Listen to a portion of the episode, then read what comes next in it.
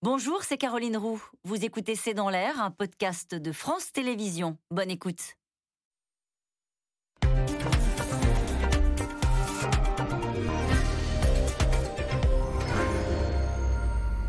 Bonsoir à toutes et à tous. Nous attendons vos questions, SMS, Internet et réseaux sociaux pour alimenter notre discussion. Officiellement, le sujet n'est pas abordé au sein du gouvernement. Pourtant, en cette rentrée, la présidentielle, naturellement, est dans tous les esprits. Pour preuve, cette charge ce matin dans le Parisien du porte-parole Gabriel Attal qui a commencé à cibler aujourd'hui Monsieur Yaka et Madame Faucon, Xavier Bertrand et Valérie Pécresse qui ont fait campagne tout l'été et commencent à décliner leurs projets. Alors qu'à gauche, Anne Hidalgo se prépare, que les Verts s'apprêtent à désigner leur champion, Emmanuel Macron, lui, peut compter sur les bons chiffres de l'économie et espère bien pouvoir reprendre la main sur le calendrier politique, celui des réformes et laisser derrière lui la crise sanitaire. Alors quels sont les enjeux de cette rentrée pour le gouvernement Quelle est la stratégie euh, du clan Macron, celle des prétendants? C'est la rentrée des candidats c'est le titre de cette émission. Avec nous pour en parler ce soir, Roland Carroll, vous êtes politologue, directeur du Centre d'études et d'analyse de CETAN. Vous êtes par ailleurs directeur conseil de Région Magazine. Bruno Jeudi, vous êtes rédacteur en chef du service politique de Paris Match. Dans votre prochain numéro, on pourra retrouver un entretien avec Valérie Pécresse. Alix Bouillaguet, vous êtes éditorialiste politique à France Télévisions. Avec nous ce soir enfin Bernard Sananès, vous êtes politologue, président de l'Institut de sondage ELA. Votre dernier sondage euh, sur l'opinion publique qui désapprouve de plus en plus la mobilisation contre le pass sanitaire. Et c'est à retrouver sur le site des Labs. Nous y reviendrons ce soir. Bonsoir à tous les quatre. Merci de participer à ce C'est dans l'air en direct. Euh, je me tourne vers vous, Bruno Jeudi. Elle pourrait être pire cette rentrée pour Emmanuel Macron Absolument. Euh, Emmanuel Macron est dans une situation euh, plutôt favorable. Il sort de la crise sanitaire euh, assez renforcée, même si il y a eu des hauts et des bas dans cette crise sanitaire.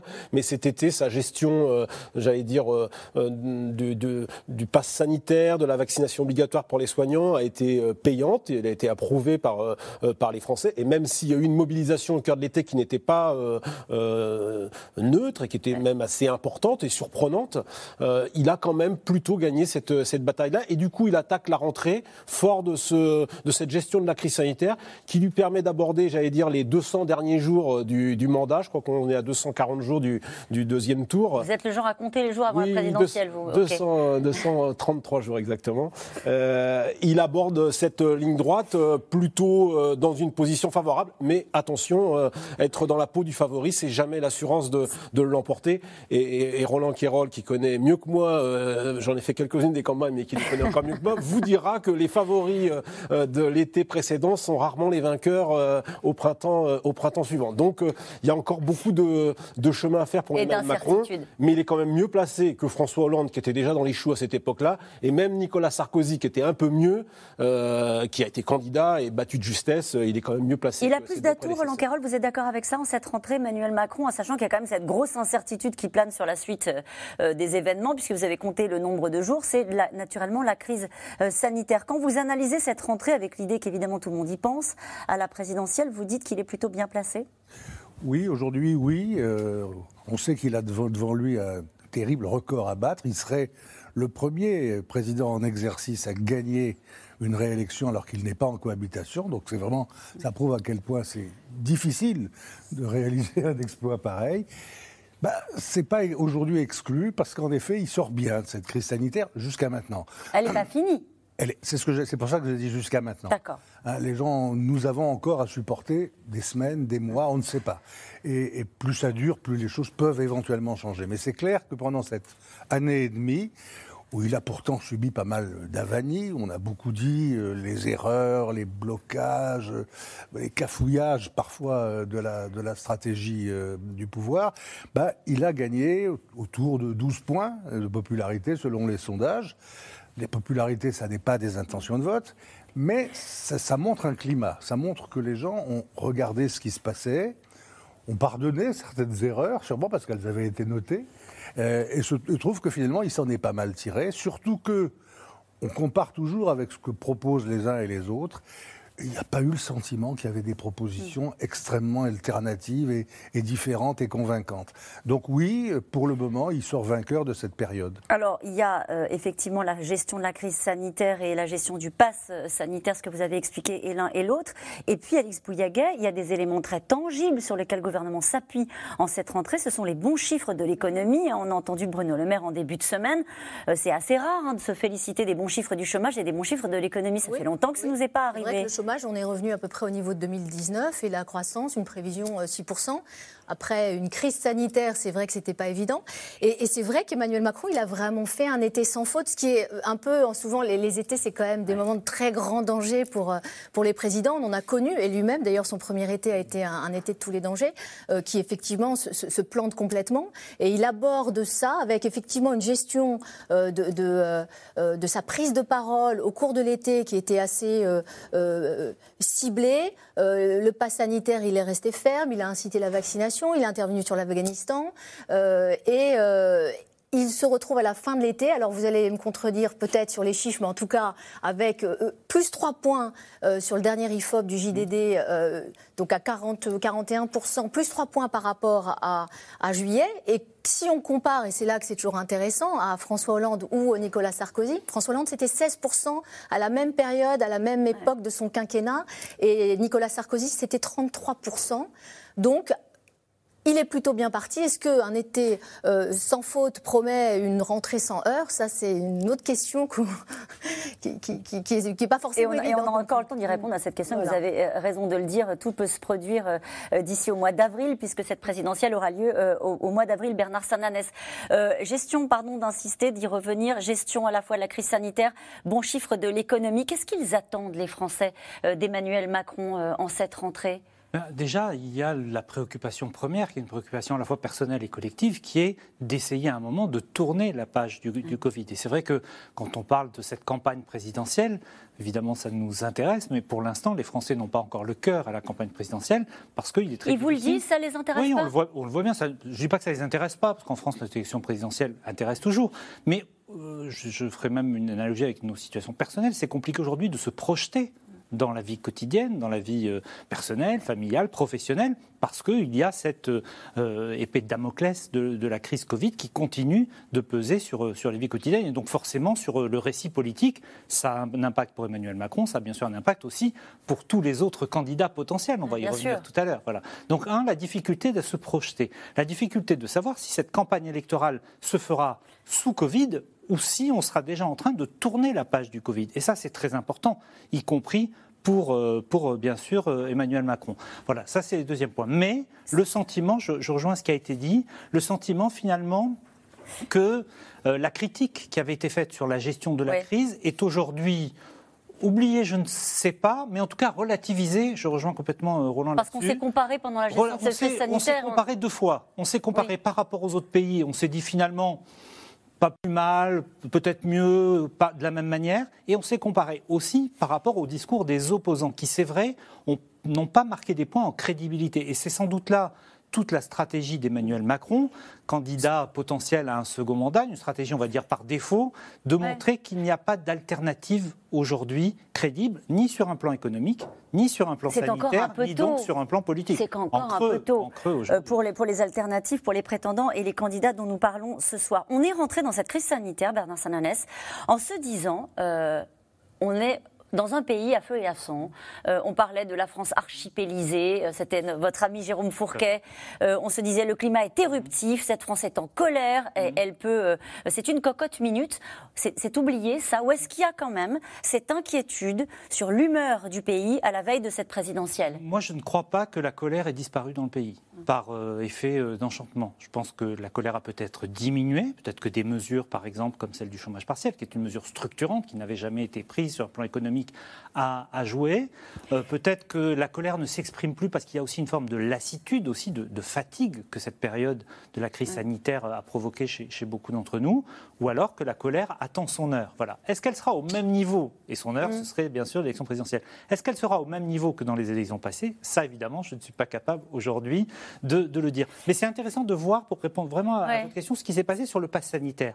Euh, les antipasses ont démarré, Bruno l'a dit, beaucoup de monde dans les rues, on a commencé à à faire, c'était euh, semble-t-il pas exact, des analogies avec, euh, avec les Gilets jaunes.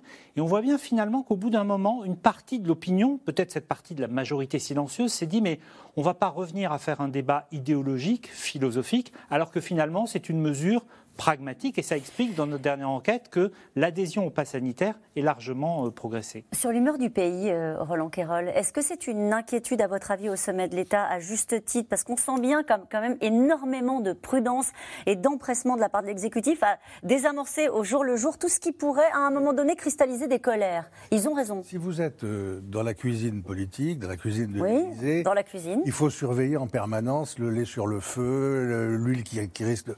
Voilà, on c'est leur boulot. Et les enfants et, les enfants qui jouent autour, oui.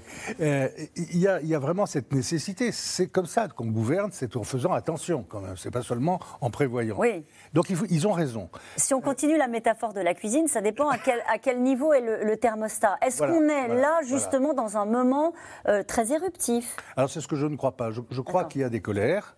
On les a vues dans la rue, on les a vues dans les sondages. On les reverra. Et on en verra d'autres. Et, on est une société qui aime bien euh, regarder ses colères, parler de ses colères, faire des débats à la maison sur les colères. Et à la télé Et à la télé aussi. voilà, c'est comme ça et c'est une spécificité en Europe. On est les seuls à être comme ça. Et du coup, on oublie, c'est mon désaccord avec euh, le, livre de, formidable, L'archipel français de Jérôme Fourquet, qui est un livre qui contient plein de données indispensables, mais l'idée de l'archipel ne me paraît pas en tout cas pas encore, vrai pour la France. Je crois que nous sommes aussi une société et qu'on verra ça dans l'élection présidentielle. Il y a des choses qui rassemblent les différents courants, on se reconnaît dans des candidats, on est sur des discours plus globaux et on verra ça, je pense, dans la présidentielle. Bruno Jeudi, le président, il est dans cet état d'esprit-là de se dire attention, puisqu'on va beaucoup parler ce soir aussi des réformes hein, qui pourraient être relancées. Est-ce qu'il y a cette préoccupation de se dire euh, il faut, il faut euh, manier la chose publique, la chose politique, en particulier après euh, la crise du Covid avec énormément de prudence. Ou est-ce qu'il se dit qu'il faut avancer? Oui et non. Euh, oui, il faut avancer. Il a bien compris que euh, la crise sanitaire euh, pouvait aussi se dissiper, et tant mieux, d'ici la fin de l'année, et qu'il va falloir aussi remplir l'agenda avec autre chose que des éléments qui concernent le Covid. On le voit, il essaie de le remplir. En même temps, c'est un peu tard pour lancer des, grandes réformes. Il dit lui-même que le temps n'est plus à, aux lois, au projet de loi, mais à l'action. Donc on va le voir sans doute la semaine prochaine quand il va se déployer à Marseille sur les questions de sécurité et d'immigration notamment. Donc il y a ça. Et de l'autre et de l'autre côté, euh, il, sait aussi que il doit rester président de la République euh, encore. C'est pas le moment de la campagne. Il dit euh, si les Français sentent que je gère mon agenda personnel, ils ne me suivront plus, mmh. notamment sur la crise sanitaire qui n'est pas terminée. Donc il y a aussi ça parce qu'il mais il n'est plus aujourd'hui dans la, il est enfin moi je l'ai vu cet été en, Polynésie, il n'est plus dans la situation du président qui disait il y a quelques mois je ne suis pas sûr de me représenter, j'ai encore des moments, des, décisions difficiles à prendre. Il ne dit plus cette expression et on le sent quand même maintenant tourner vers 2022. Et donc pour rejoindre ce que disait euh, Roland, eh bien euh, euh, ça explique le fait qu'il retire le projet de loi sur le projet, le contrôle technique des, deux roues par exemple, parce que ça, ben oui, ça effectivement c'est quelque chose qui peut mettre des gens dans la rue. Comme il y a déjà les passes sanitaires qui sont dans la rue, ils étaient quand même assez nombreux, très surpris quand même par. Euh, euh, ils ont été, ils ont quand même été pris un peu à contre-pied. L'exécutif, c'était au moment de la deuxième manifestation, ils étaient très surpris de voir euh, autant de monde. Donc ça a été avec ce rendez-vous du 4 septembre hein, qui est particulièrement redouté, on va dire, par l'exécutif. Ils font très attention, mais ils l'ont plutôt géré pendant le mois d'août et on voit le mouvement s'essouffle, mais n'est pas éteint. Alors, pour sa dernière entrée avant la présidentielle, le gouvernement peut compter, en tout cas, sur euh, l'embellie économique, mais l'humeur n'est pas totalement sereine en Macronie, car le sujet de l'insécurité, vous l'avez dit, hein, revient en force à Marseille, et l'incertitude, naturellement, euh, plane toujours sur le front sanitaire. Magali Lacrose et Christophe Roquet. Retour à l'Elysée ce matin. Un conseil de défense, un conseil sanitaire, un conseil des ministres. Pour l'exécutif, le temps des retrouvailles. Et puis, la dernière ligne droite avant l'élection présidentielle, ça veut dire beaucoup de dossiers sur la table. Et sur le haut de la pile, la gestion de la crise sanitaire. Séance d'autosatisfaction au pupitre pour le porte-parole du gouvernement. Notre campagne vaccinale a franchi un cap cet été. C'est grâce à cette politique d'incitation maximale que le taux de vaccination en France dépasse désormais celui des États-Unis, celui de l'Allemagne, celui d'Israël et arrive au même niveau que le Royaume-Uni. Pourtant, dans les Antilles, la rentrée des classes est reportée au 13 septembre. Et en métropole, les syndicats d'enseignants s'inquiètent du protocole sanitaire sur la cantine et plus globalement euh, la vie dans les établissements scolaires, il est précisé qu'il faut euh, éviter le brassage entre niveaux. Or, euh, c'est quasi impossible. Le gouvernement, sur tous les fronts, c'est en tout cas le message de la rentrée. À Marseille, ce fut un été meurtrier. Ce week-end, quatrième fusillade en une semaine, trois jeunes sont morts. On avait très très peur. Mais vraiment, on dirait que c'est la guerre, ça y est. Marseille réclame plus de moyens. En attendant la venue du président, petite visite sur place du garde des Sceaux hier et grande promesse, le dossier sécuritaire est grand ouvert. Il n'y a pas de recette miracle contre la délinquance. Je n'ai jamais vendu cela. J'essaie d'être pragmatique, j'essaie d'être pratique. Il y a une question de moyens, il faut la régler dans la mesure du possible. J'y mets toute mon énergie. Pendant ce temps-là, les images dramatiques de l'aéroport de Kaboul continuent de nous parvenir. La classe politique française critique les évacuations de ressortissants français et d'Afghans alliés à la France. Trop peu d'accueil de réfugiés pour la gauche, trop peu de contrôle pour la droite, notamment après l'arrestation d'un exfiltré afghan soupçonné de lien avec les talibans. Le risque de cinquième colonne est là les talibans peuvent envoyer leurs soldats en France dans le flot de réfugiés. J'appelle le gouvernement à contrôler bien plus sévèrement les rapatriements. La République, c'est la liberté, l'égalité, la fraternité. La France a été longtemps euh, terre d'asile, terre euh, d'accueil pardon, pour euh, les exilés. Il faut pouvoir accueillir les personnes qui fuient les persécutions des talibans. Une actualité chargée et les grandes réformes du quinquennat alors. Huit mois avant le premier tour de l'élection présidentielle pour le patron du MEDEF, c'est déjà trop tard. Le premier tour de l'élection présidentielle, c'est le 14 avril. Donc je suis pas sûr que ça soit le moment de faire des grandes réformes, euh, de relancer euh, des nouveaux projets. Il y aurait un collectif budgétaire qui est déjà quasiment euh, bouclé. Certains ministres respirent un peu plus que d'autres en cette rentrée. Les indicateurs économiques sont au vert. Le chômage a retrouvé son niveau d'avant-crise. Reste à préparer la fin des aides publiques. Nous n'avons pas compté l'argent public parce que c'était responsable de le faire. Mais maintenant que l'économie française redémarre, que nous avons des perspectives de croissance à 6%, je le dis, le quoi qu'il en coûte, c'est fini. Nous sommes passés au sur-mesure. Nous continuerons à soutenir ceux qui en ont besoin.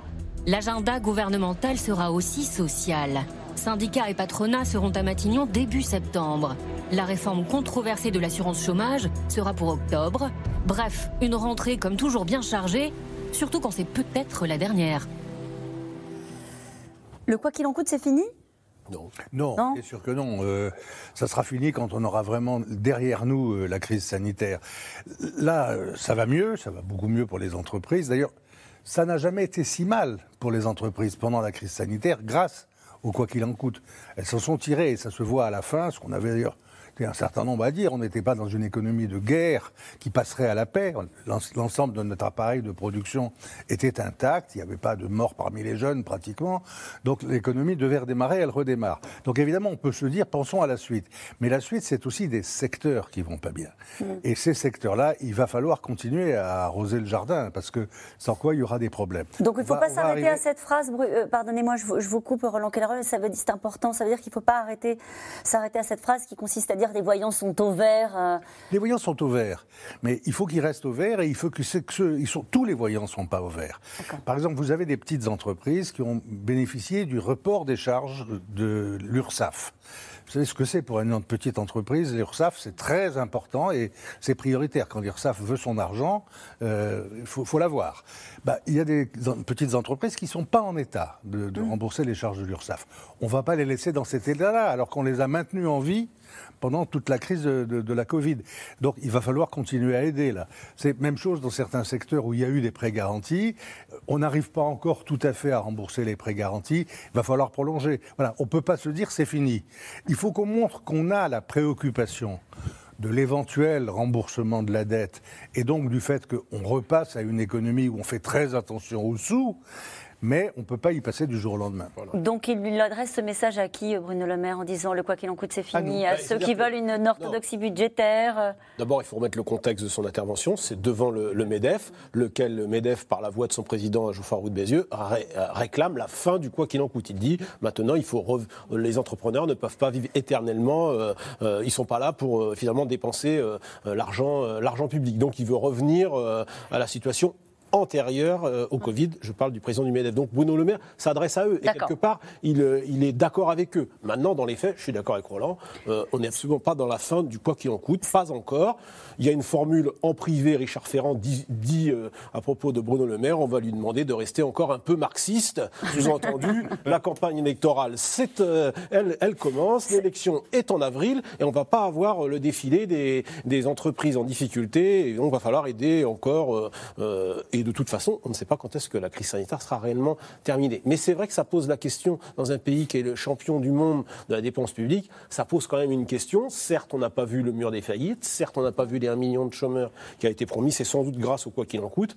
Mais il y a eu des abus autant comme autant. Donc ça aussi, c'est quand même une question. euh, C'est-à-dire. Ben, on a dépensé beaucoup d'argent. On est quand même l'un des pays qui a, qui a- qui a beaucoup, soutenu, euh, beaucoup soutenu son économie.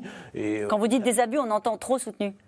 Ben, il y a certains secteurs qui ont quand même été, qui ont mieux vécu et qui ont mieux vécu que lorsque euh, il y a certains commerçants qui ont mieux vécu avec euh, l'argent public pendant la, la période du, du, du Covid que lorsqu'il n'y en avait pas. C'est la, vérité. Bon, c'est comme ça. Le Vous voulez dire a un mot. Bernard Sananès Non, je voulais dire que sur un plan politique aussi, le quoi qu'il en coûte a évidemment eu des impacts dans l'image d'Emmanuel Macron. Le quoi qu'il en coûte a non pas fait disparaître, mais en tout cas il a atténué l'image du président des riches, c'est très net, on le voit dans les études, et notamment auprès de l'électorat de gauche. Quand on regarde la cote de confiance d'Emmanuel Macron euh, en cet été, on voit, et ce n'était pas arrivé depuis euh, très longtemps, que finalement il est au même niveau chez les électeurs de gauche que chez les électeurs de droite. Alors que pendant longtemps, on l'a- dit souvent, elle était déséquilibrée à l'avantage des électeurs de droite qui lui faisaient plus confiance nettement que la gauche. Là, on est exactement pareil, il y a 36, 36 des, des- des deux côtés. Et puis en complément de ce que disait Roland Quérol sur euh, les secteurs qui souffrent, il y a aussi des catégories qui souffrent, et notamment une attention très importante qui doit être portée aux jeunes.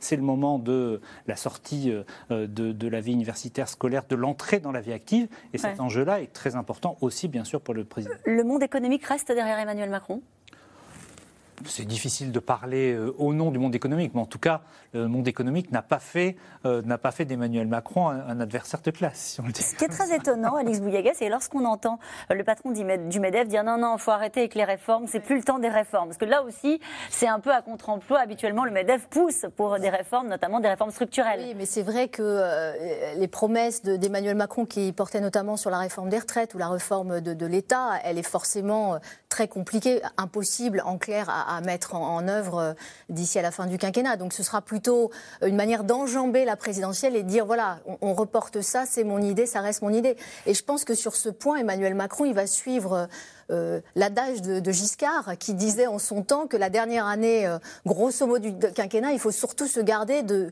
voilà, surtout ne rien faire parce que euh, on a que des coups à prendre. Alors Giscard, à sa décharge, il avait fait, il, a perdu, il a perdu, c'est vrai. Peut-être pas suivre la Mais il avait fait beaucoup en début de quinquennat, ce qui n'est pas tout à fait le cas d'Emmanuel Macron. Et c'était la promesse d'Emmanuel Macron, justement, de euh, changer, de révolutionner le, le monde. Et vous avez travail, raison notamment. d'insister là-dessus, Alix Bouillaguet, parce que c'était la promesse d'Emmanuel Macron, c'était même le titre de son livre, hein, Révolution. Révolution. Est-ce qu'on peut, Roland Quérol, aller tranquillement jusqu'au mois d'avril en essayant de passer en les gouttes- entre les gouttes et en ne faisant rien qui pourrait froisser, ni à droite ni à gauche? Non. On est quand même bien forcé de gouverner, et gouverner, ça crée des satisfaits et des insatisfaits. Euh, il y a des mesures encore qui sont à voter au Parlement, il y a des choses importantes à faire. Il y a la nouvelle garantie jeune, ça c'est quand même très important, puisque le public jeune est un public auquel on s'intéresse beaucoup dans ces moments-là, et qu'il a beaucoup, celui qui a le plus souffert de la crise du Covid. Donc il y a ça, il y a, par exemple la, la loi 4D sur la, la décentralisation, l'expérimentation, la- le bout de régionalisation de plus. Non, il y a plein de choses qui sont prévues à l'ag- à l'agenda parlementaire qui vont donner, comme disait l'autre, du grain à moudre euh, à la fois aux acteurs politiques et sociaux et euh, aux Français téléspectateurs.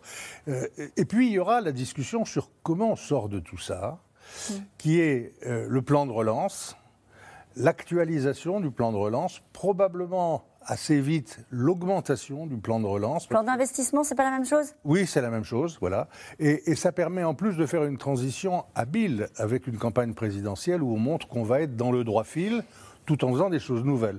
Donc je ne crois pas qu'on ait vraiment le temps de s'ennuyer. Hmm. Il faut se réinventer lorsqu'on est président sortant et candidat. Euh, où est-ce qu'on peut reprendre le fil de ce qu'on a promis et dire euh, je vais terminer le job? Ah Non, il faut se réinventer. Il peut pas être. euh, D'abord, il ne pourra pas se faire élire euh, sur euh, le, le strict bilan. Il n'a pas fait exactement ce qu'il avait prévu. euh, ça a été dit. Ça a été dit à l'instant. Euh, Il a des. Il a, j'allais dire, des excuses à faire valoir. Il y a eu les crises et la crise sanitaire l'a empêché de faire d'aboutir sur la réforme des retraites. Ce qui est quand même un problème. Il va quand même être le premier président de la République depuis François Mitterrand à ne pas avoir fait une réforme des retraites pendant son mandat. Ça sera un argument pour le- les, les oppositions. Enfin, l'opposition Ouais. de droite. Mais avoir eu des affaire. manifestations qui, qui vont avec. et avoir eu les manifestations qui vont avec. Je rappelle que la loi, elle a été votée en première lecture à l'Assemblée, qui pourrait très bien la reprendre euh, au Sénat aujourd'hui. Enfin, elle a été votée en première lecture, elle pourrait venir euh, maintenant en deuxième lecture. Manifestement, ce projet est gelé, on ne le reverra pas tel qu'il était, et ce sera sans doute euh, un projet de loi euh, euh, pour un éventuel deuxième mandat. Euh, le, MEDEF a dit non. Le MEDEF a dit non, il ne faut pas se tromper. Le MEDEF dit non parce qu'ils veulent soutenir la. Ils veulent, ils veulent pas venir perturber la reprise et, et il faut. Avec il faut des manifestations et un mouvement des- social. Avec des manifestations. Donc il faut se réinventer et c'est à Emmanuel Macron de trouver un nouveau, un nouveau récit. On voit bien qu'il le cherche et pour Mhm. l'instant, il a essayé différentes postures euh, euh, et, et même son positionnement. Bernard a raison. Je, je- je- je pense qu'après avoir tiré des bords vers la droite, là on le sent plutôt revenir euh, vers la gauche. Ah bon, vous croyez ça? Il va passer trois jours à Marseille sur les questions de sécurité? Oui, oui, mais il va faire aussi le, le revenu d'engagement pour les jeunes. Il va aussi avoir, il va essayer d'avoir revenir un peu à ceux en même temps qui avait quand même été sa martingale euh, gagnante euh, en 2017. J'ai j'ai une question euh, de Joël dans les Pyrénées-Atlantiques. Euh, selon vous, quel sera le thème principal de la campagne présidentielle d'Emmanuel Macron? L'économie ou la santé? Bernard Sananès Je pense qu'entre les deux, si on est sorti de la crise sanitaire, ce sera bien sûr l'économie. On, on va toujours sur les terrains euh, qui sont les plus favorables. Et c'est vrai que même sur la crise sanitaire, le jugement sur le- les mesures économiques et sociales euh, a été euh, nettement plus positif dès le début hein, que sur la gestion de la crise sanitaire euh, elle-même. On voit bien que là-dessus, il n'y a pas eu un consensus, mais en tout cas, on avait plus d'un Français, d'un Français sur deux qui disait de manière constante que la situation économique et sociale avait été, bien gérée. Donc ça, ça, sera mis, ça sera mis à son actif. Maintenant, ça ne suffira pas parce que forcément, dans une campagne, c'est très rare qu'on ait une campagne monothème. Quand on reprend l'histoire des campagnes électorales, on, on nous pose souvent la question quel thème? Mais c'est vrai qu'il y a beaucoup de thèmes. Qui, on a eu cet été le rapport du GIEC et le climat, et la préoccupation environnementale, contrairement à ce qu'on pouvait penser, n'a pas du tout disparu. Au contraire, pendant la crise sanitaire, il y a, vous venez de l'évoquer, les enjeux de sécurité, il y a tout ce qui touche autour du, du- du- du régalien. Les enjeux du pouvoir d'achat vont réapparaître avec, par exemple, en ce moment, la hausse des prix des carburants, même si ce n'est pas à cause d'une taxe de l'État, mais on voit bien que la hausse des prix du pétrole entraîne une hausse des prix du carburant qui est signalée et qui est euh, perçue euh, immédiatement. hein, ça, on s'en rend Bien compte sûr. tout de suite. Donc, je ne crois pas à une campagne euh, monothème. Maintenant, sur quoi Emmanuel Macron va vouloir porter son récit, ça, c'est vrai, pour l'instant, on ne sait pas, on ne sait pas encore. Est-ce qu'il est déjà candidat Roland Quérol? Bien sûr. Bien sûr, qu'est-ce que vous voulez On dit toujours bien sûr en même temps, est-ce qu'il y a des signaux clairs qui nous permettent de savoir qu'il est candidat? Bah non, parce qu'il est assez malin pour ne pas les donner. Mais euh, que ce que vous voulez, on ne peut pas être à, à la moitié du job, pratiquement, euh, qu'il avait lui-même envisagé dans ses écrits d'avant la campagne, et dire écoutez, ça me suffit, je m'en vais. Non, euh, on comprend que François Hollande ait décidé de laisser tomber parce qu'il n'était plus en moyens, euh, il n'avait plus les moyens de convaincre une opinion rétive. Comme ce n'est pas absolument le cas aujourd'hui, il n'y a aucune espèce de raison qu'il n'y aille pas. Pourquoi je vous pose la question? Parce qu'on se souvient quand même qu'il avait dit, alors c'était un autre temps, on sortait aussi de la crise des Gilets jaunes, il avait dit peut-être que je devrais faire des choses qui m'empêcheront d'être candidat. Alors là, on s'était dit, est-ce qu'il veut conduire, euh, est-ce qu'il va devoir faire des annonces ou conduire des grandes réformes qui le mettraient en difficulté? Là-dessus, je l'ai interrogé précisément. Là-dessus, il, il- euh, il concède effectivement que, par exemple, le pass sanitaire pour lui et la vaccination obligatoire pour les soignants était une décision difficile. Il a plutôt été soulagé de voir que ces mesures ont été acceptées par l'opinion. Ça, c'était une mesure difficile. Et si ça n'avait pas passé, ça, ça aurait sans doute été un gros caillou sur, euh, sur la, la- la- la route d'une candidature. Quand on lui demande est-ce qu'il y en a d'autres des décisions difficiles? Oui. Bon, il ne le dit plus comme ça. Il dit euh, le contexte financier, par exemple, à l'automne, euh, une remontée des taux, euh, quelque chose qui plongerait euh, la France dans une situation financière extrêmement préoccupante, par exemple, ça, ça pourrait être une décision difficile. Il n'y croit pas. Donc aujourd'hui, il ne dit plus Ouais. ça. Ce qu'il disait au début de l'année, c'était euh, À brut. à brut. Il ne le redit plus aujourd'hui. C'est quand même une nuance importante et c'est, pour le coup, pour moi, le, le fait d'un président qui n'est pas encore candidat officiellement, mais qui est déjà en campagne pour sa, sa réélection. En Polynésie, euh, on avait un candidat, moi ça me faisait penser au président euh, euh, précédent, Nicolas Sarkozy ou Jacques Chirac, quand il faisait, commençait à faire le tour de l'outre-mer l'été précédent. hein, on commence un peu, on distribue un peu d'argent et on essaie de s'assurer les voies dans le Pacifique. Et dans le Pacifique, comme dit son ministre de l'Outre-mer, il fera de bien meilleurs scores qu'en 2017. Parce qu'il aura plus distribué. Voilà. C'est ça. Euh, il sera candidat le plus tard possible. C'est toujours comme ça quand Oui, on est président mais- sortant. Oui, mais sur- c'est vrai que sur euh, Brut, moi, je lui fais vraiment le procès en insincérité. Je pense que il, il a voulu euh, euh, se pousser un peu du col et se dire que oui, il avait encore des choses difficiles à faire, qu'il allait aller au bout de son, son, euh, voilà, son, son histoire avec les Français. Mais euh, je pense qu'à aucun moment, ça ne lui a effleuré l'esprit de ne pas se représenter. Pour lui, ce qu'a fait François Hollande, c'est c'est presque quelque chose de dégradant. C'est-à-dire ne pas assumer euh, un, un bilan et, et ne pas aller voir le peuple. Donc, je, je- voilà, je pense vraiment qu'il ne pensait l'inverse pas. de François Hollande, c'est sûr que c'est. Je pense qu'il ne pensait pas il, y un a, mot. il y a cinq ans, quasiment jour pour jour, Emmanuel Macron quittait le gouvernement pour non Ah pas Voilà. annoncer sa candidature. Donc, C'était 30 août, je, je- ne, je ne crois pas un mot de, de- de ce qu'il de ce qu'il disait à l'époque. Et effectivement, oui, bien sûr, il ne va pas être plus- faire plus compliqué que Mitterrand, les Chirac et compagnie. C'est-à-dire euh, le plus tard possible, s'il peut. euh, C'est dire- quand le plus tard Bah, possible? pourquoi pas mars, là, mi- mi-avril, mars Ah oui. mois avant, Hollande. Neutraliser un mois avant. campagne. Vous parliez de François Hollande. euh, il euh, s'exprime dans le livre de Gaël, le dernier livre de Gaël Chakaloff avec les bonnes feuilles qui sont publiées aujourd'hui dans l'Express. Et, et François Hollande dit à propos d'Emmanuel Macron, alors je ne sais pas si c'est la date anniversaire qui lui rappelle des mauvais souvenirs à l'ancien président, il dit à propos d'Emmanuel Macron, il ne croit en rien, il n'a aucune conviction. J'ai entendu beaucoup d'hommes politiques dire ça de tous les autres. euh, ça, voilà. Il, le, il le connaît bien, il règle ses comptes. Bon, c'est- c'est pas si grave. En tout cas, on a entendu euh, le porte-parole du gouvernement, Roland Quérol, aujourd'hui, et c'est assez inédit. Alors, euh, c'est de la politique, hein, ça a dû arriver, mais en tout cas, dans cette rentrée qui est très marquée par la présidentielle, cette fois-ci, Gabriel Attal a ciblé très clairement Valérie Pécresse et Xavier Bertrand. Oui, là, là, il a vraiment joué le, le sniper Ouais. du gouvernement. Il est allé tirer dans les coins. Et il a tiré sur les deux qui, se sont le plus montrés pendant l'été. Euh, ils ont, euh, Xavier Bertrand et Valérie Pécresse, sillonné euh, le pays, les interviews, etc., pour euh, essayer d'affirmer leur candidature. C'était un match, c'est en fait un match entre deux, qui va être en tête des sondages, quand au niveau du parti Les Républicains, on va devoir désigner un candidat. Mais ça veut dire que c'est ceux qui redoutent Et- le plus ou pas? Ben, forcément, ils se disent ça va être sans doute l'un de ces deux-là euh, qui va être euh, contre euh, Emmanuel Macron et donc il faut montrer et il a il a attaqué alors comme un sniper c'est sans c'est sans Oui. réserve on y va et on tire mais en prenant un argument qui est pas complètement idiot euh, qui est euh, il y a qu'à Faucon c'est-à-dire qu'ils ont avec pas mal de talents, l'un et l'autre, différents, mais euh, dénoncer, expliquer que c'était pas bien fait, qu'il ferait mieux.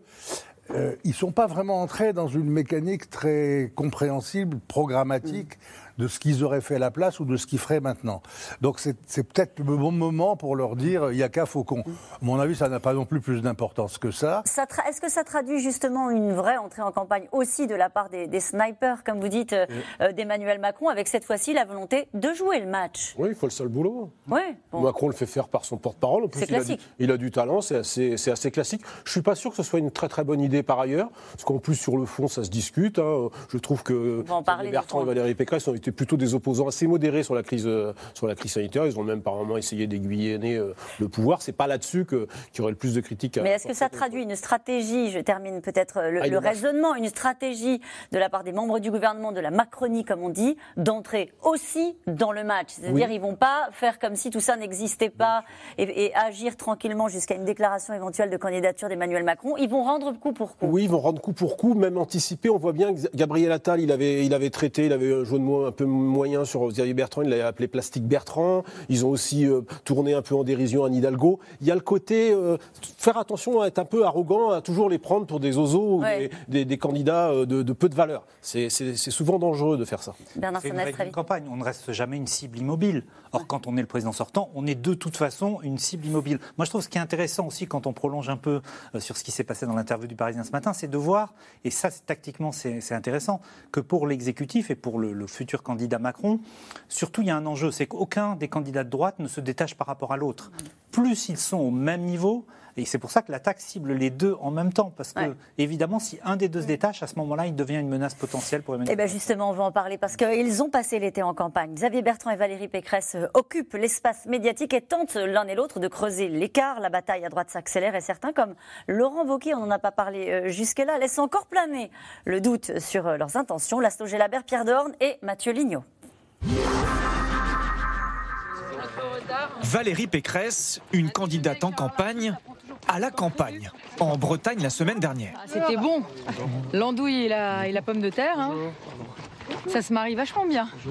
Au menu de son déplacement, le terroir et une rencontre avec des agriculteurs. Valérie Pécresse veut montrer qu'elle n'est pas seulement la candidate de l'Île-de-France, sa région. Ça. Ça, c'est de l'échalote, Madame la Présidente. hein. Euh, ça représente combien de kilos, là La présidente de région a quitté le parti Les Républicains il y a deux ans. Mais elle reste de droite, alors il va falloir se démarquer. Moi, je suis candidate à la présidentielle. Maintenant, euh, s'il y a plusieurs candidats à droite, à un moment donné, il n'en faudra qu'un ou une. Donc il faudra un mode de départage des candidats. Et on ne va pas tirer à la courte paille. Donc euh, effectivement, euh, la présidentielle n'étant pas une course à l'échalote, euh, la présidentielle, ben, ça doit se faire d'une manière ordonnée. Valérie Pécresse n'est pas contre l'idée d'une primaire de la droite, malgré les risques de division. Nous sommes au bord du gouffre et nous avons fait un grand pas en avant, c'est ça? Ses thèmes de campagne pour se démarquer, l'écologie, l'éducation ou la famille.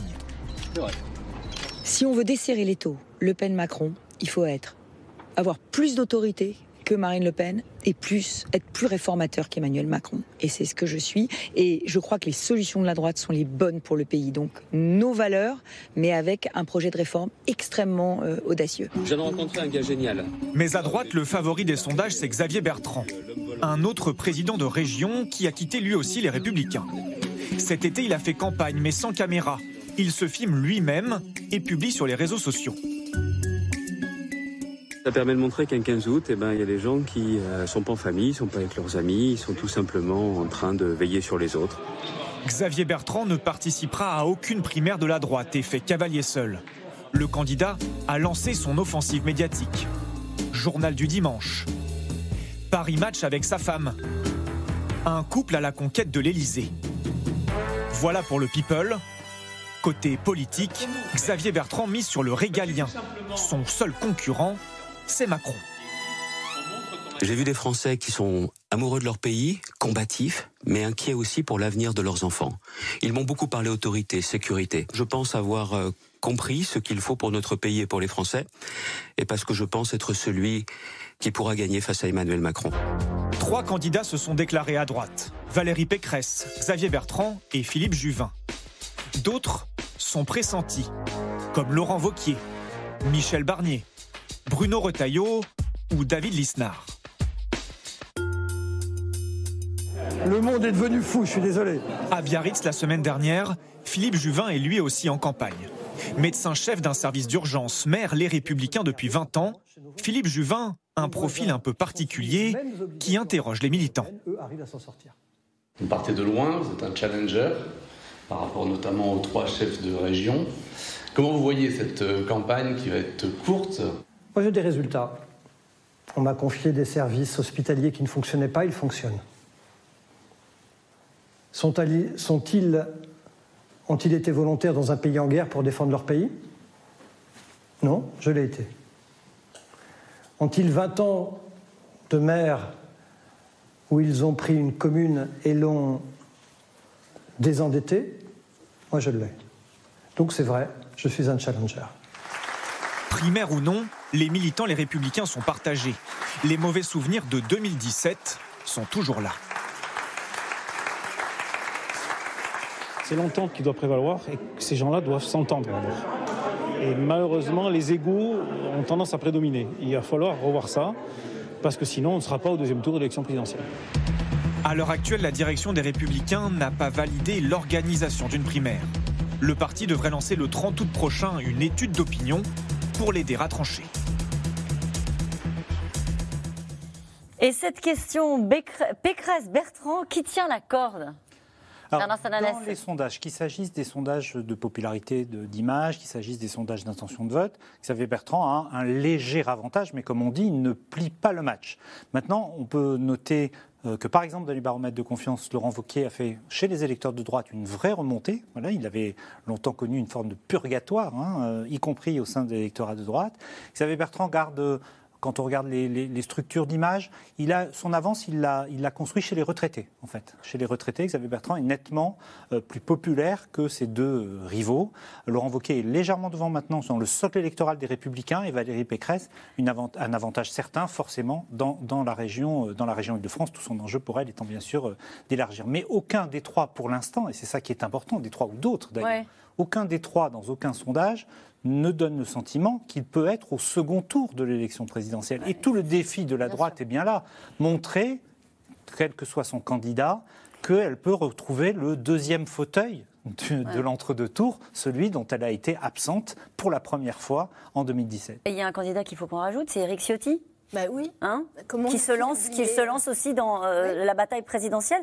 Euh, ça fait beaucoup de candidats pour euh, un parti qui ne veut pas organiser de primaire. Comment ça peut se passer alors, Est-ce que alors ça peut se régler très vite. Ah. Ça peut peut-être même se régler dès dimanche, parce que dimanche, Laurent Wauquiez, on en parlait, va faire l'ascension du mont Mézingue. C'est une tradition, marche traditionnelle qu'il fait tous les ans. A priori, ce jour-là, il devrait annoncer sa décision, c'est-à-dire il y participe ou pas à cette primaire de la droite. Il a plusieurs avantages et il a quelques, quelques inconvénients. Premier avantage, c'est que c'est un pur produit LR. Là, pour le coup, il n'y a pas de euh, voilà, d'authenticité à avoir. Il, est du cru, il est apprécié des militants, il y a un petit retour Surtout, il est toujours membre du parti. Il est membre du parti, c'est ça, il a gagné sa région, donc ça fait partie des atouts. Après, c'est aussi un grand brûlé. Après les européennes 2019, il quitte le parti mal. Euh, donc, euh, il y réfléchit à deux fois. C'est vrai qu'il est très mystérieux sur ses intentions. Beaucoup de ses proches lui déconseillent de participer à cette primaire, de se lancer, plutôt attendre le prochain coup. Qu'est-ce qui se passe s'il décidait de renoncer à la primaire? 哈，eh ben, cette primaire, elle aurait du plomb dans l'aile. Parce qu'aujourd'hui, euh, il y a Pécresse qui, tient la route, mais euh, une primaire avec euh, tout l'estime que j'ai pour Éric Ciotti, Philippe Juvin, Philippe Juvin, Michel Barnier. Oui, alors c'est quand même un peu, un peu maigre. En tout cas, cette primaire, ce serait compliqué. En revanche, il décide d'être candidat. Là, pour le coup, la primaire s'impose et puis ça, pose quand même toujours le... sujet, quel sujet de, de, de, crispation au sein du Parti des Républicains. De quelle légitimité, à part la confiance qu'on peut accorder au sondage euh, pour départager, comme le disait Valérie Pécresse, euh, les deux candidats, Roland Quérol? Ben, Moi, je, pense qu'ils se sont dit quand même les sondages vont être une précieuse indication. Euh, notamment ceux qui essayent d'éviter la primaire. Si le trou est fait par l'un d'entre eux, bah, ils seront bien forcés de se rallier.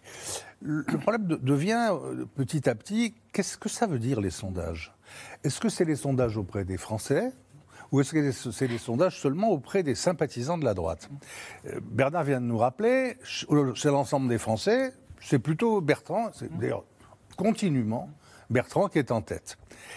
Sur les, la partie de sondage qui concerne les électeurs de droite, ils sont tous les trois, Bertrand, Vauquier, euh, Valérie Pécresse, dans un mouchoir de poche. Deux, trois points dans une sous-ventilation, c'est pas grand-chose. Voilà. Qu'est-ce qui compte? Certains vous diront, les, amateurs de ces trois derniers vous diront, bah, ce qui compte, c'est les électeurs de droite.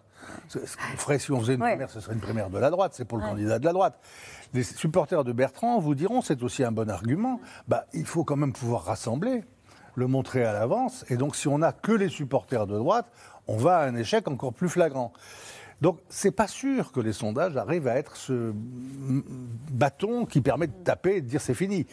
Donc ils risquent de se retrouver en octobre-novembre avec la nécessité de ce qu'ils ont appelé un départage, ce curieux vocabulaire de notaire, et trouver un moyen. Quel autre moyen de départage qu'une primaire? Il n'y en a pas qui soit démocratique. Si c'est le parti qui se met à désigner, on revient aux mœurs d'antan, les gens détestent les partis, ça et ça va donner de l'eau au moulin de Bertrand, qui va dire, moi vous voyez bien, je ne me mêle pas de ces histoires d'appareils, moi j'ai dit que je serais candidat jusqu'au bout, je reste candidat jusqu'au bout. De là à tomber dans une primaire avec tous ces candidats qui représentent tous les archipels, pour le coup, euh, de la droite, extrêmement dangereux. Donc je, je pense que de ce point de vue purement psychologique, Ouais. euh, Xavier Bertrand marque des points parce qu'il a, ce- il a l'avantage de la continuité. Il dit depuis le début, je suis candidat, le peuple et moi, comme, ça, comme le général de Gaulle. Et donc, euh, on continue comme ça. Il n'y a pas d'ambiguïté, j'y vais. S'ils respectent ça, ça met tous les autres dans un embarras réel. Parce que même s'ils se mettent d'accord sur un autre ou sur une autre, Ça veut dire deux candidats. ça veut dire deux candidats. Et ça veut dire la défaite. Bruno, je dis, vous qui les avez rencontrés, c'était dans Paris Match, hein, cette photo euh, euh, assez people hein, de, de Xavier fait, Bertrand euh, qui Xavier expose Bertrand, sa il- compagne, enfin sa femme, pardon. Il fait son, il fait son, son chemin euh, euh, pré, pré- euh, présidentiel, c'est-à-dire qu'il a annoncé très tôt sa candidature. Ça fait dix ans qu'il se prépare. Il en parle depuis 2012. Euh, il explique d'ailleurs qu'après la campagne de 2012, il s'est pas bien senti dans cette campagne. Nicolas Sarkozy l'avait remplacé par Jean-François Copé, c'est de l'histoire ancienne. Enfin, il s'est mal senti et et il s'est dit à ce moment-là, euh, je me mets un peu, euh, je m'émancipe, je me mets à mon compte. Et c'est vrai que bon, il n'a pas été candidat en 2017, euh, en 2016 à la primaire, il y avait quand même, c'était une autre primaire. Ça a été deux anciens premiers ministres, un, un ancien président de la République. Passons. Donc il se prépare depuis longtemps. Il a annoncé sa campagne pendant la campagne des régionales, ce qui était un risque. Objectivement, moi je Ouais. pensais à l'époque que c'était euh, Très dangereux. très dangereux pour lui. Il a plutôt gagné son pari, validé par les, les- les- les Hauts-de-France. Cet été, effectivement, il a raconté un peu euh, sa vie euh, personnelle, parce que ça fait partie aussi d'une candidature à l'Élysée. Il dit qu'une une, prési- une campagne présidentielle, ce n'est pas une super régionale, c'est encore autre chose. Et donc, il passe, à- il raconte sa vie, ses, ses divorces, ses, ses- enfants, sa famille recomposée, comment il veut maintenant recomposer la, comment il veut recomposer la, la droite. Et ce qui ressort quand vous êtes, vous passez comme ça un long moment avec Xavier Bertrand, Ouais. c'est qu'incontestablement de tous, C'est de celui tous qui en a ceux le que plus vous avez envie cités, C'est le plus affamé. Hmm. C'est le plus affamé. Et l'envie, c'est très important dans une campagne présidentielle. Emmanuel Macron avait une envie euh, hors norme. Nicolas que- Sarkozy avait une envie hors norme. C'est ce que disait Nicolas Sarkozy, celui qui gagne à la fin, c'est celui qui en a le plus envie. En tous les cas, Nicolas Sarkozy euh, lui a dit T'as remis une cravate, t'as perdu du poids, t'es sur le bon chemin. Je ne sais pas si c'est forcément toujours sympathique, mais, euh, Alors- mais, il y a- mais voilà. Et en même temps, Nicolas Sarkozy lui a dit Dès que tu à 18, si tu es à 18% à l'automne, le système ensuite te fera monter. Donc il doit encore gagner des points et il, doit plier gagner- le match et creuser euh, l'écart. Si on parle un peu du fond, euh, parce que c'est quand même aussi là-dessus que ça va euh, se jouer sur le, le poids, la cravate et les photos avec sa compagne, mais naturellement aussi sur le projet qui est celui de Valérie Pécresse et de, de Xavier Bertrand. Est-ce qu'ils ont trouvé un point de passage? On a beaucoup dit, y compris sur ce plateau, que c'était très compliqué pour la droite parce qu'il n'avait pas d'espace politique entre Emmanuel Macron et le Rassemblement national. L'ont-ils trouvé Pour l'instant, non, mais ils ont trouvé en tout cas un espace médiatique. C'est vrai que le seul sujet sur lequel ils sont entendus, on le voit à l'ampleur des, reprises, comme on dit dans les médias, c'est bien sûr les questions relatives aux régaliens, qu'elles touchent la sécurité, qu'elles touchent, euh, qu'elles touchent l'immigration. Là, on voit bien que la parole de la droite est entendue. Est-ce que ça crée une différence politique? Est-ce que ça crée un espace entre des électeurs qui pencheraient vers Marine Le Pen ou des électeurs qui pencheraient vers Emmanuel Macron pour l'économie? Aujourd'hui, pas suffisamment en tout cas. La droite a repris quelques couleurs. hein. Elle était, euh, souvenons-nous, à 8 aux, européennes. Elle a euh, stagné dans les sondages à 10-11 pendant un an. Elle est aujourd'hui plutôt entre 14, autour de 15%. Mais en tout cas, elle est encore loin de ce que faisait le candidat Fillon. Donc elle n'a pas reconstitué, j'allais dire, sa forme, une forme d'attractivité politique, ni sur un plan sociologique. Il y a beaucoup de catégories aujourd'hui où elle est concurrencée, menacée, euh, soit par Macron, soit Mm. par Le Pen, ni sur un plan territorial, ni sur un plan programmatique. éradiquer euh, le djihadisme, interdire le salafisme, euh, dit euh, Xavier Bertrand. On a une tribune de Valérie Pécresse qui dit aujourd'hui qu'il qui, qui ancre une partie de sa, sa stratégie électorale sur la, la politique familiale et qui s'empare de ce sujet. Qu'est-ce que vous avez retenu, Alix Bouillaguet, des propositions des deux candidats à cette primaire qui n'aura peut-être pas lieu, mais en tout cas cette bataille au sein même euh, de la droite Bruno Le Maire, euh, en, coulisses, mais il, le- raconte bien volontiers. Dit, bah, écoutez, à part la poursuite de la baisse des impôts de production que propose Xavier Bertrand, il n'y a pas grand-chose de neuf. Oui, c'est vrai. Alors, Xavier Bertrand, il a un, position, un positionnement un peu ferme, notamment euh, sur les prisons, sur tout ce qui touche à la sécurité.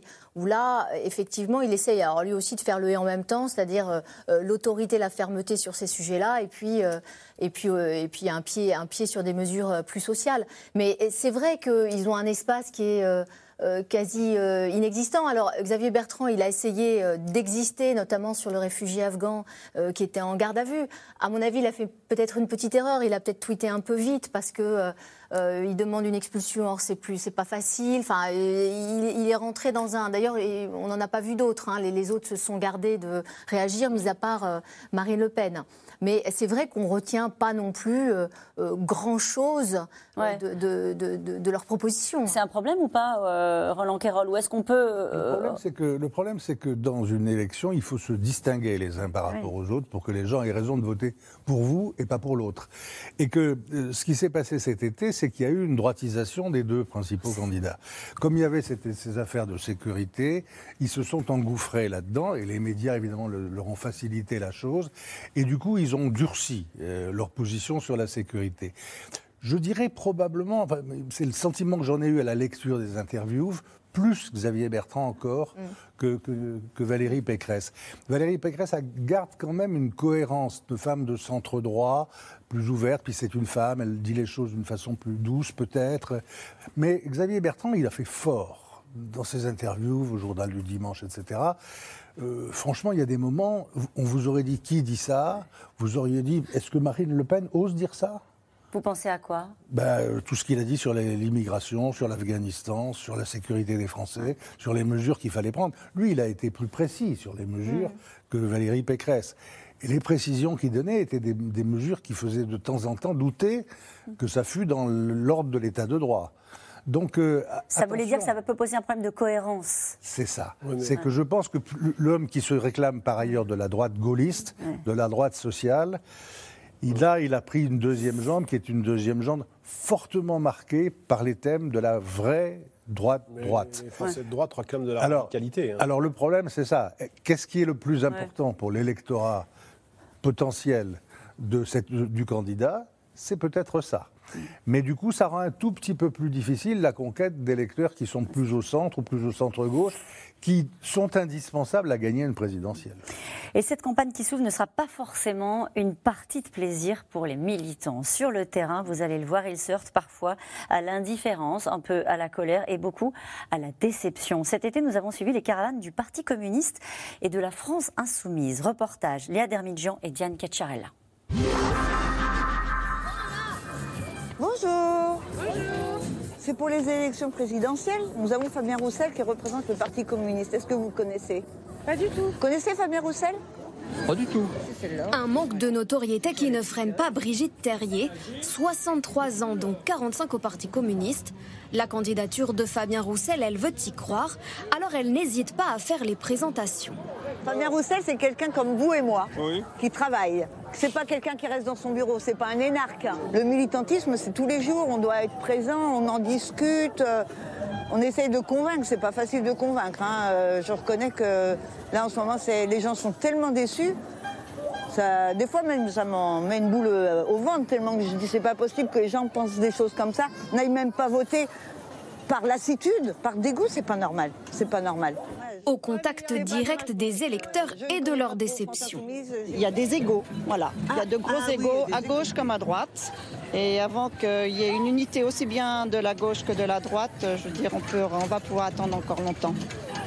Beaucoup d'égoïsme de part et d'autre. Ça, ça vous déçoit? Bah Oui, évidemment, c'est décevant, c'est sûr. C'est sûr, on s'attendrait, on s'attend à mieux, on mérite mieux. Ben, étudier Fabien Roussel et son programme. Et je vais le faire.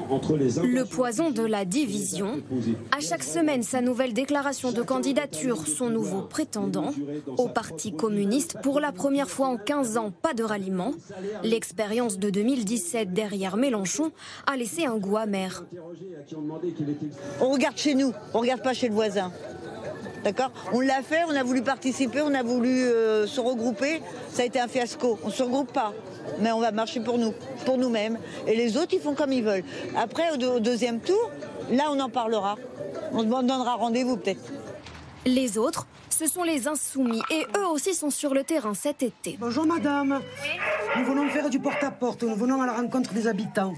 Mais cette fois, ce qui ne passe pas, c'est la personnalité même de Mélenchon, qui repousse certains électeurs, autrefois convaincus. En ce moment, je suis peut-être un petit peu plus sceptique au, au niveau du parti en tant que tel. Quoi, donc, euh, Qu'est-ce qui vous rend sceptique? Euh, le contexte actuel, les dernières positions peut-être de Mélenchon, ces dernières euh, interventions, euh, voilà, ça m'a fait douter. Quoi. Il y a tout un ensemble de choses qui m'ont fait un petit peu douter. Mais vous arrêtez pas une personne, voilà. Et à ce qu'on dit de cette personne surtout, parce que... Non, non, mais, voilà. je j'écoute pas du tout les, les on dit ou quoi. J'aimerais bien que les personnes s'en prennent un peu aux personnes qui gouvernent et non pas aux prétendants qui essayent justement, alors euh, on le redit encore, hein, ce n'est pas un homme, c'est quand même un programme et, et des militants, on y est, c'est pas, pas Mélenchon qui tape à sa porte, c'est nous, euh, qu'on arrive quand même à, à, voilà, à leur dire euh, on est là, on est là pour vous. Sur le terrain, rien n'est gagné donc. Et les militants craignent huit mois de campagne dans un climat particulièrement délétère. À force de vouloir faire le jeu du, du Front National, eh bien en fait on est en train de se retrouver avec un climat où, euh, où euh, effectivement l'extrême droite euh, est complètement décomplexée. Gérald Darmanin qui dit à Marine Le Pen qu'elle est trop molle sur la question de l'immigration, euh, on fait quand même le jeu effectivement de la radicalisation. Des militants insoumis malgré tout déterminés à déjouer les sondages. Jean-Luc Mélenchon est crédité de 7 à 10% des intentions de vote, très loin derrière son score de 2017. Et après ce reportage, cette question qui peut séduire les abstentionnistes? C'est peut-être ça le vrai enjeu de ce début de campagne, Roland Querol. Oui, y, y il y a les abstentionnistes, bien sûr, euh, parce qu'on a le sentiment que rien ne sort vraiment de ce débat politique et les raisons de se mobiliser, alors qu'on s'est abstenu depuis quelques années, ne sont pas, sont pas évidentes et qu'il n'y a pas de choses qui émergent, ni en termes d'idées, ni en termes de personnalité. Et puis, il y a le problème de la gauche, quand même, qu'on a vu là qui est quand même un sacré point. Et là, ça peut être un réservoir d'abstentionnistes important, parce que les électeurs de gauche, ils ont envie, cette fois-ci, quand même, d'être au moins au deuxième tour. Et aucun sondage ne les met proches du deuxième tour. Aucun. Tout ça à cause de cette incroyable division. Tous les électeurs de gauche sont contre la division. Ils seraient pour qu'un phénomène miracle vienne faire que Ce qui va se passer, c'est qu'ils auront chacun leur candidat. Euh, mettons euh, Anne Hidalgo pour les socialistes, le candidat qui sortira de la primaire euh, des, écologistes en septembre, Stéphane Roussel qu'on a vu pour le Parti Fabien. communiste, Fabien Fabien Roussel, Roussel. pardon, Fabien Roussel. Bon, euh, tout ça fait beaucoup, évidemment, en plus de Mélenchon, qui a déjà déclaré sa candidature depuis longtemps. Et je crois que l'espoir qui est en train de, de naître chez beaucoup de militants, et chez certains cadres militants que je rencontre, c'est, comme c'est pas possible que ça dure comme ça jusqu'à la fin, c'est les sondages qui vont dire qui est dans la course et qui ne l'est pas. Grosse pression, euh, Bernard Et quand les sondages auront dit c'est celui-là, Ouais. ou à la rigueur celui-là et celle-là qui sont dans la course, eh ben les autres seront contraints d'aller apporter leurs faibles troupes aux troupes plus importantes. Je ne vois que ça pour leur donner de l'espoir, parce que sans quoi dans leur dynamique propre, ils vont à la catastrophe. Je pense que pour la gauche, là, on, a- on arrive un peu au bout de la route, parce que de toute façon, Jean-Luc Mélenchon, sauf surprise, lui, euh, il, il tracera sa route, il restera. Donc, de toute façon, c'est quand même, euh, euh, j'allais dire, un blocage à gauche pour pouvoir réunir une gauche qui aujourd'hui a un étiage euh, historiquement très bas, euh, en dessous de 30%, ou autour de 30%, ce qui est vraiment très très très bas. Alors effectivement, euh, il y a un espoir peut-être que euh, par un miracle, euh, les candidats socialistes et écologistes se marient. C'est l'espoir d'Anne Hidalgo qui espère être. Qui, qui est quasi. euh, Un enfin, peu- on ne sait pas, on verra ce qu'il en sera. Ouais. Le, le calcul d'Anne Hidalgo aujourd'hui, c'est en gros, je peux être, la- je, je, je, je serai la candidate socialiste, mais je peux être la candidate des socialistes et des écologistes. Son espoir, c'est Si- évidemment si que Yannick sortez- Jadot. Si vous sortez d'une primaire écolo et que vous êtes le candidat désigné Oui. Pour être le, le candidat, vous n'avez pas très envie on a- d'aller causer. On a déjà vu que la dernière fois, euh, Yannick Jadot, c'était quand même. euh, Justement. c'était quand même Alors chacun derrière. votre tour. Je sais que ça vous passionne la première écolo, mais, on quand peut même. pas- on peut pas- on peut pas exclure quand même que euh, si c'est un autre candidat que Yannick Jadot qui sont très bas dans les sondages, il y ait un miracle, un rassemblement des deux candidats. Mais tout ça, ça n'est pas une candidature qui peut euh, rivaliser, accéder euh, euh, même de très près au second tour. Tout se jouera donc dans les sondages. Bah, euh, en tant que citoyen, euh, c'est pas quelque chose qui me réjouit. hein. Je pense que c'est les électeurs Ah qui bah, doivent avoir le dernier mot et pas les sondages. Ouais, les sondages mieux- sont là pour éclairer, les pour le, le débat public. Non, moi, ce qui me frappe à ce, au moment où on parle, c'est-à-dire aujourd'hui 26 août, ça va évidemment beaucoup changer. 25. Et on sait bien, 25, pardon, c'est cette forme d'atomisation, de fragmentation de l'offre électorale. Alors tout le monde n'ira pas jusqu'au bout, mais faut on parlait de la gauche. La gauche a été éliminée alors qu'elle avait deux candidats hors extrême gauche, Hamon et Mélenchon, en 2017. Là, pour l'instant, on est à trois, voire quatre, voire cinq candidats de gauche. La primaire de la droite va rassembler énormément de candidats parce que si elle a lieu, là aussi, la barrière à l'entrée sera, euh, assez basse. On parle d'une candidature d'Éric Zemmour sur le front, euh, sur le, le pôle souverainiste. Il y a déjà beaucoup de candidats. Nicolas Dupont-Aignan, peut-être M. Asselineau, peut-être M. Lassalle si on le classe ici.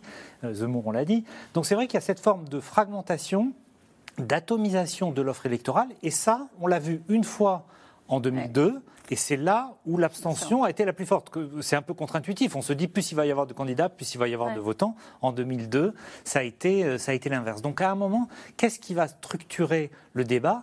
Et s'il y a autant de candidats, c'est aussi parce qu'en 2017, Emmanuel Macron a montré que on pouvait être candidat avec des Oui. barrières à l'entrée assez limitées. Je ne dis pas n'importe qui peut être candidat, ce serait désobligeant, mais en tout cas qu'on pouvait être candidat même si on n'avait pas fait ministre, même si on n'avait pas fait Premier ministre, même si on n'avait pas fait président de parti. Donc beaucoup de ces candidats aujourd'hui, voilà, ce qui compte, c'est que ma voix soit entendue dans cette pré-campagne. Et dans ce contexte, du coup, on se dit tout est possible, y compris l'émergence d'un candidat qui sortirait de nulle part et qui serait fait euh, roi en quelques mois. C'est un scénario qui est envisageable? Alors, le seul qu'on pourrait voir venir à la limite, ce serait Éric Zemmour, euh, qui effectivement, lui, sera sans doute candidat à l'automne et construit, en tout cas fait tout, euh, tout pour. Euh, je pense d'ailleurs que Emmanuel Macron ne voit pas ça forcément d'un- mauvais œil, hein, parce que à la ça, en fait un de plus. Allons-y, la table est grande. mais mais c'est vrai que euh, il serait temps de le voir venir. C'est-à-dire qu'il y a un moment, euh, le, le côté effet surprise, trublion qui sortirait comme ça du chapeau, qui serait élu euh, euh, par les Français, je pense que là, euh, à l'automne, il faut vraiment le voir. Vous voulez dire un mot sur Eric Zemmour? Il prend plus d'ailleurs euh, euh, au LR dans les derniers Et sondages qu'on a vus que les au Rassemblement national. peut- voilà, effectivement, légèrement plus, mais il prend Moi, un peu sur les deux côtés. Je suis beaucoup plus circonspect. Je pense qu'Éric Zemmour fera surtout beaucoup de mal à Marine Le Pen, notamment par le discours qu'il va tenir. Et quelque part, même si c'est vrai que les macronistes se réjouissent un peu en coulisses de, l'éventuelle candidature d'Éric Zemmour, d'autres redoutent que la candidature de Zemmour affaiblisse Marine Le Pen. Et une Marine Le Pen qui, à mon avis, est quand même sort d'une mauvaise séquence avec les régionales, s'est beaucoup renié sur beaucoup de choses et n'est pas forcément assurée d'être au second tour, euh, d'être au second tour aujourd'hui. Et nous revenons maintenant à vos questions. Est-on vraiment sûr que Macron veut se représenter? Quels sont les indices qui le font croire? Abdel, en Belgique, qui s'interroge sur la candidature d'Emmanuel Macron. Alors je dirais à Abdel que moi, je n'ai aucun doute, il va se représenter. Il y avait peut-être un petit doute, on dit que Brigitte Macron, c'est vrai, Brigitte Macron n'était pas vraiment tentée par un, par un, un second mandat, mais euh, Emmanuel Macron donne plutôt l'impression de le vouloir, au moins pour cette, la raison qu'a qu'a énoncé Roland, c'est-à-dire euh, le challenge d'être le premier le président premier. à être réélu hors période de, de cohabitation. Et puis peut-être quand même, euh, vous, vous citiez le nom de son livre Révolution. Bon, on peut dire que ce quinquennat n'a pas été vraiment révolutionnaire, qu'il manque beaucoup de choses euh, à l'arrivée, mais quelque part euh, prouver qu'il peut euh, euh, Pour partir avec un bilan, quoi. repartir avec un bilan à la fin d'un éventuel deuxième mandat. Faut-il s'attendre à une rentrée agitée? C'est euh, Jean dans les Hautes-Alpes qui, qui pose cette question. C'est vrai qu'à chaque fois qu'on fait des émissions sur la rentrée, on, on, essaie de, cerner un peu l'humeur du pays. Bah, sur ce qui est le, sur le front, on va dire sanitaire, on va, voir comment évoluent les, manifestations, mais on sent d'une part un léger recul. Alors même si c'est vrai que même 175 000 personnes au mois d'août, c'est assez euh, significatif, et d'autre part, on sent, et c'est une vraie différence avec les gilets jaunes, que ce mouvement n'a pas la dynamique de soutien de l'opinion qui avait évidemment considérablement boosté ceux qui étaient sur les ronds-points. Été soutenue par les Français. Là, ce n'est pas le cas pour les antipasses sanitaires. Le front social euh, semble assez calme, le plan de la conflictualité sociale. Moi, je crois qu'il y a un front qu'il faut surveiller toujours, c'est celui du pouvoir d'achat, euh, parce que celui-là, même s'il y a eu euh, un certain nombre de mesures, il reste, il reste toujours. euh, Et c'est surtout une- quand la reprise revient, et 40 quand on parle des 6 points de, de croissance, c'est dans ces cas-là qu'on se dit je Et- veux ma part des- du gâteau. Et des dividendes du CAC 40 qui ont augmenté, etc. Où en est le gouvernement avec la réforme de l'assurance chômage? Elle est sur la table, c'est le 1er octobre, je crois. Elle sera appliquée le 1er octobre. Elle sera appliquée. C'est- à peu près la seule chose précise qu'a dit Emmanuel Macron. c'est- euh, le 12 seul juillet. point chaud euh, de l'automne, parce que pour le reste, c'est effectivement plutôt des gestes envers les, les jeunes. Les, euh, donc, euh, Mais elle se fera, elle problème. sera appliquée au 1er octobre. Les conditions sanitaires hein, euh, et les conditions euh, surtout liées au- à l'emploi hein, permettent l'application de cette réforme dans Alors, les elle, temps avait voulus. été, elle avait été reportée après que le, le- le gouvernement a décidé de, de l'appliquer. Euh, les syndicats sont contre, notamment la, C- la, C- la CFDT. Donc les syndicats vont, vont Ouais. beaucoup fronder contre l'application de cette réforme. Mais au fond, dans son discours du, du 12 juillet, en dehors de la crise sanitaire, c'est la seule chose Hmm. précise qu'il est vraiment. Emmanuel Macron est-il perçu par l'opinion publique comme un président de droite, de gauche ou sans étiquette Allez, Bernard Sananès, c'est Ah, pour vous. Est, il, est, il est perçu comme un président de centre, voire de, de- de centre droit. C'est vrai que la part des électeurs qui dit soutenir Emmanuel Macron, qui se situait à gauche, a beaucoup reculé euh, par, rapport, euh, par rapport à 2017. Mais surtout, ce qui est évidemment important pour lui, c'est qu'il réussit à occuper pleinement l'espace central et que sur cet espace central, il n'est pas concurrencé. On a parlé de la division à gauche, on a parlé de la multicandidature à droite. Marine Le Pen et lui ont ça en commun, c'est que pour l'instant, ils ne sont pas concurrencés sur leur socle électoral.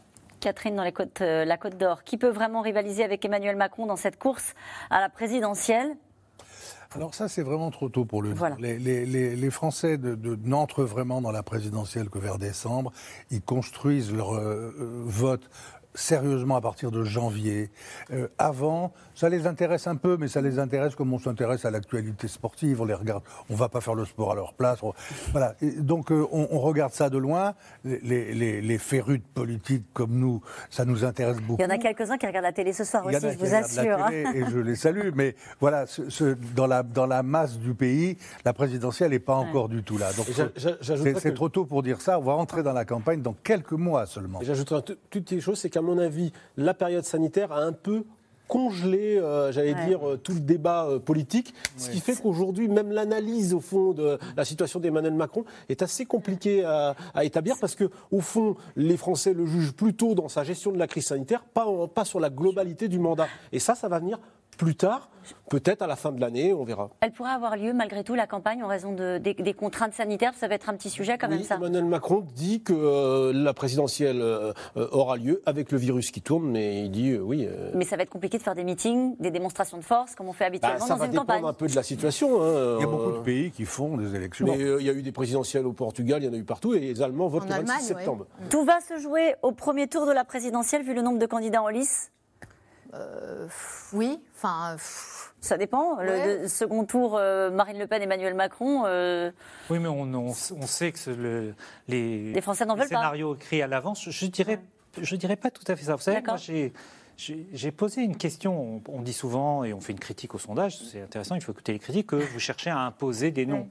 Et avant l'été, pour nous, pour Elab, euh, pour un travail de recherche, on va dire, j'ai posé une question qui aimeriez-vous voir élu à l'élection présidentielle Sans citer aucun nom. C'est intéressant. Ouais. Eh Bien, les deux candidats qui se détachent extrêmement nettement, c'est Emmanuel Macron et Marine Le Pen. D'accord. Voilà. Donc pour l'instant, je rejoins ce que vous disiez tout à l'heure. Pour l'instant, il y a peut-être un espace pour cette autre candidature, mais on ne la voit pas se structurer. Peut-être cette- que dans un mois, on dira le contraire. Justement, cette question, Bertrand a-t-il une chance de gagner? Bah oui. Oui, il a une chance de, gagner comme d'autres. Moi, je crois que la droite a une euh, aujourd'hui est sans doute euh, la concurrence la plus importante pour Emmanuel pour Emmanuel Macron. C'est bien pour ça d'ailleurs que le porte-parole cible euh, ce matin dans le Parisien et, Xavier Bertrand et Valérie Pécresse. En coulisses, ils, disent que Xavier Bertrand et Laurent Wauquiez sont sans doute les plus dangereux. Beaucoup pensent que Valérie Pécresse un peu différent, peut-être trop centre droit et trop ton sur ton par rapport à, à Emmanuel, Emmanuel Macron. Mais il le redoute, oui. Il voit bien qu'il fait son chemin et qu'il est très déterminé et que ça, c'est un moteur. Un candidat hors parti peut-il se euh, présenter en 2022 comme Emmanuel Macron l'a fait en 2017 Bah, le problème, c'est qu'on a vu arriver quand même Emmanuel Macron un peu avant, nous les spécialistes, ben, on l'a vu quand même.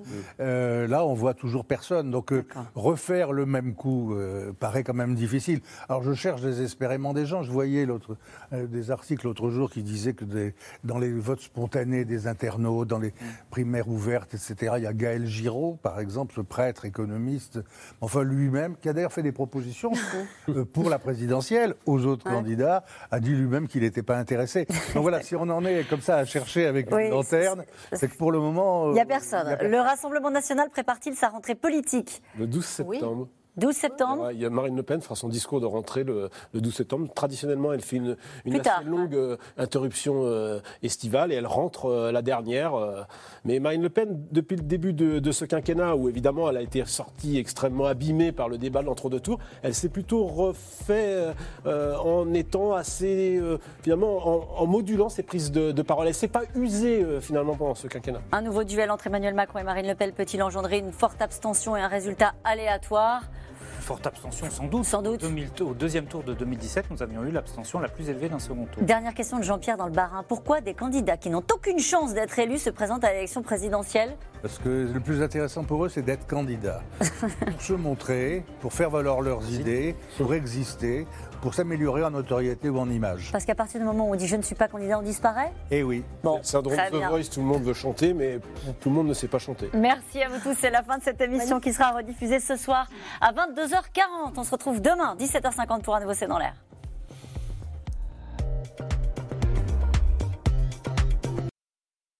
C'était C'est dans l'air, un podcast de France Télévisions. Alors s'il vous a plu, n'hésitez pas à vous abonner. Vous pouvez également retrouver les replays de C'est dans l'air en vidéo sur France.tv.